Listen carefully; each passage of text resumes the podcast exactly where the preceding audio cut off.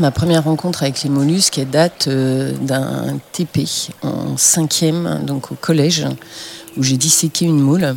Et hum, en fait, cette, cette rencontre, euh, elle a été fondamentale dans la mesure où dans une petite chose euh, qu'on mange et dont on n'imagine pas qu'il y a tant de complexité à l'intérieur, c'était une ouverture vers le monde des, des, possibles, des fonctions et de la diversité du vivant dans le monde de la mer.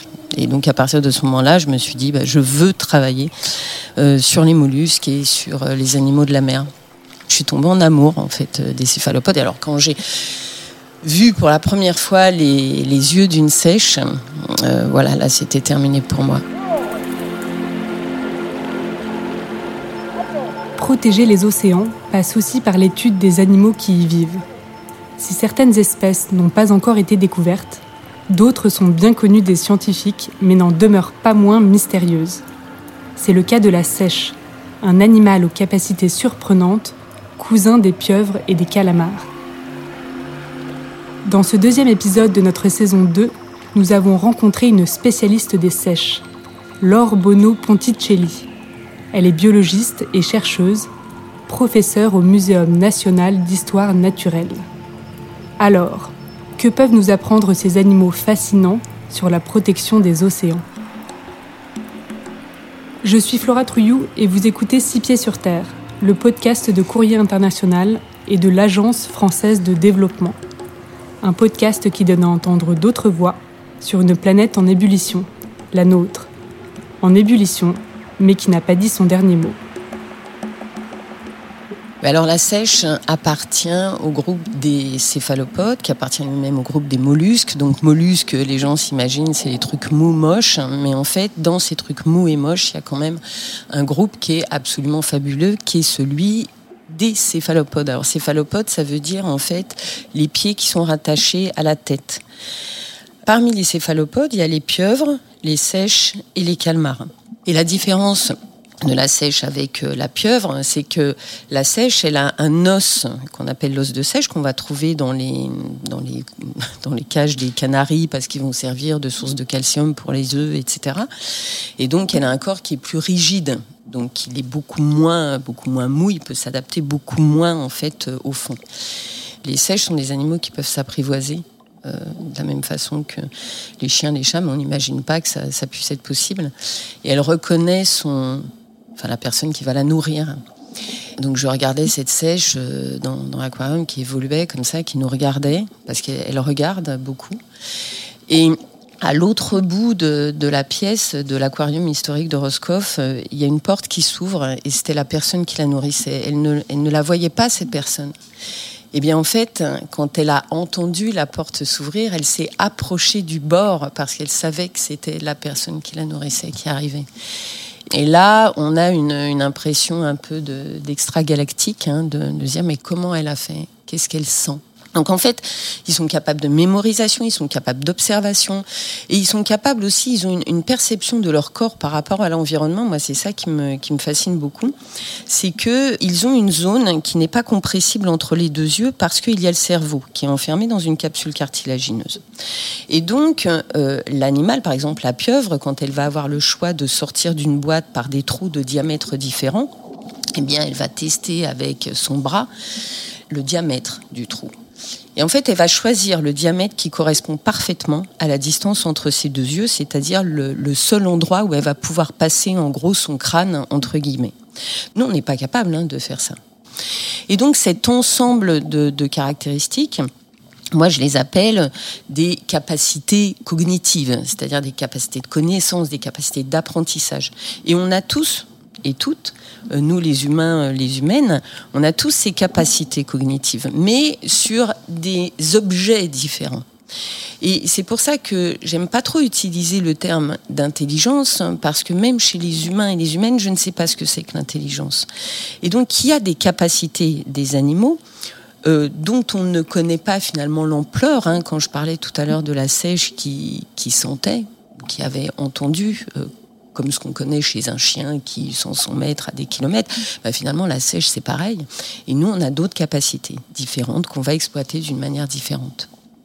Là où il faut pas euh, trop dériver, c'est que très souvent, on a tendance à faire de l'anthropocentrisme en disant oui, les, sèches ou la pieuvre, tiens, oh là là, mon Dieu, elle est rouge, c'est parce qu'elle est en colère ou euh, elle est blanche de peur, euh, etc. Bon, non, ça faut oublier. Hein.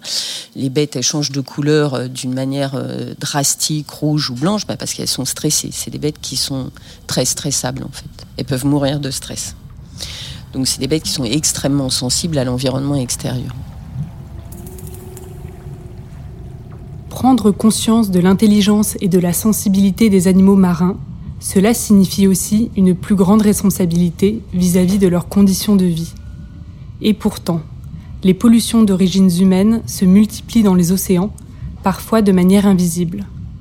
C'est le cas de la pollution sonore.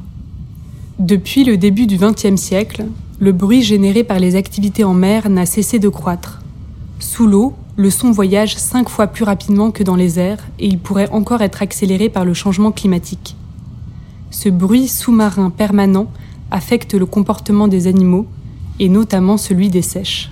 Il a été euh, évalué les dommages hein, que pouvaient occasionner euh, des sons qui étaient trop élevés.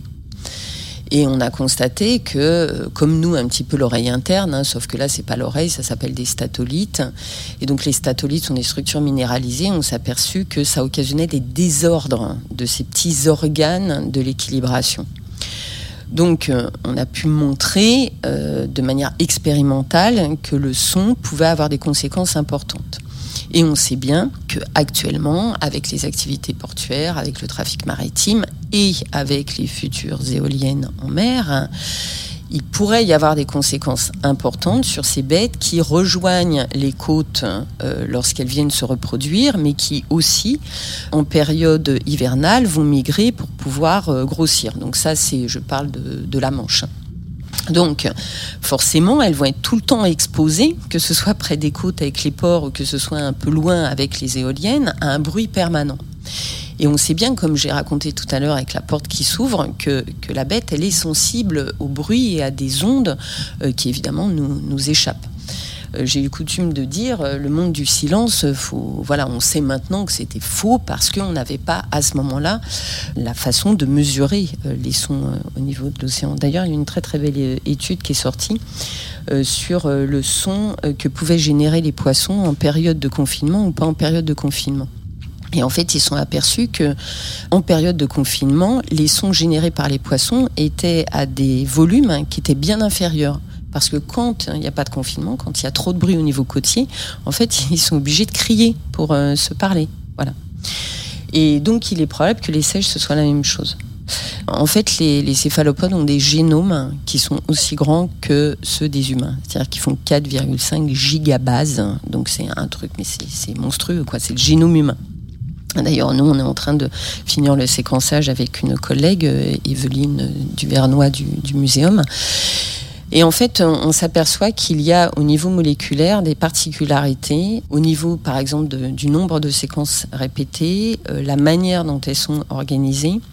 Donc ce ne sont pas des extraterrestres parce que bien sûr, euh, c'est pas, ça vient pas de Mars. On va pas commencer à dire les céphalopodes mâles viennent de Mars et les céphalopodes femelles viennent de Vénus. Il hein, faut arrêter avec ça. Mais en fait, euh, il y a des spécificités moléculaires uniques chez ces animaux et je pense qu'on n'a vraiment pas fini de les explorer. Vous venez d'écouter Six Pieds sur Terre, un podcast coproduit par Courrier International et l'Agence française de développement. N'hésitez pas à vous abonner sur la plateforme où vous aimez écouter vos podcasts. Cet épisode a été réalisé par Antoine Dabrowski. La musique est signée Lions Drum, tirée de son album Kagabas. Quant à moi, je vous donne rendez-vous dans le prochain épisode de notre série consacrée aux océans nous décrypterons les enjeux de l'acidification des océans en compagnie du biologiste belge Sam Dupont, un phénomène invisible à l'œil nu qui a pourtant des effets dévastateurs sur les écosystèmes.